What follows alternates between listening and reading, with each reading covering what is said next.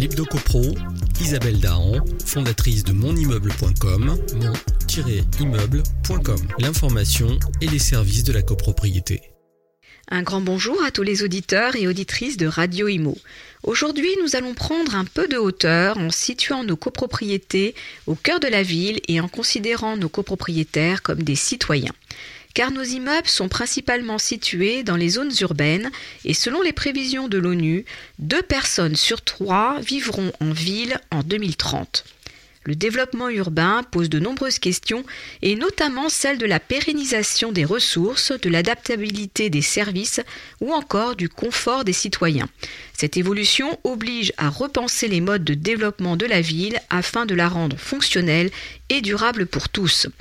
Cette réflexion aboutit au début des années 2000 à la notion de ville intelligente ou Smart City, un concept qui désigne les actions issues de nouvelles technologies de l'information et de la communication dans le but d'améliorer la qualité des services urbains dans un souci de durabilité.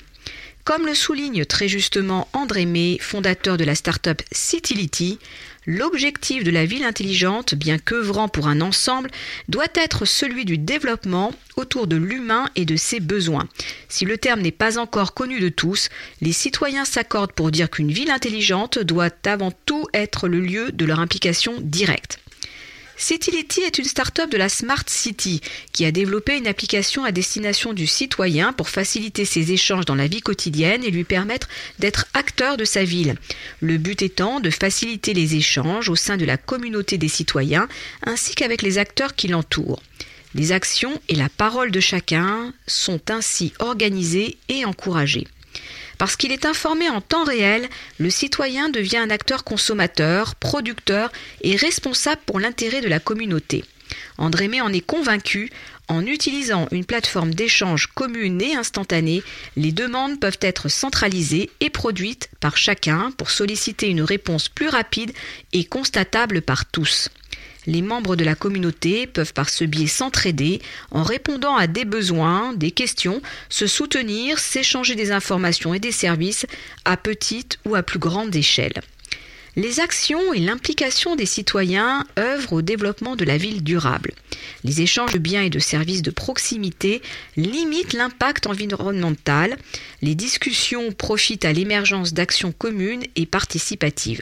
Les actions individuelles sont revalorisées au bénéfice de tous les citoyens, car lorsqu'un citoyen signale un incident dans la ville, tout le monde profite de cette action.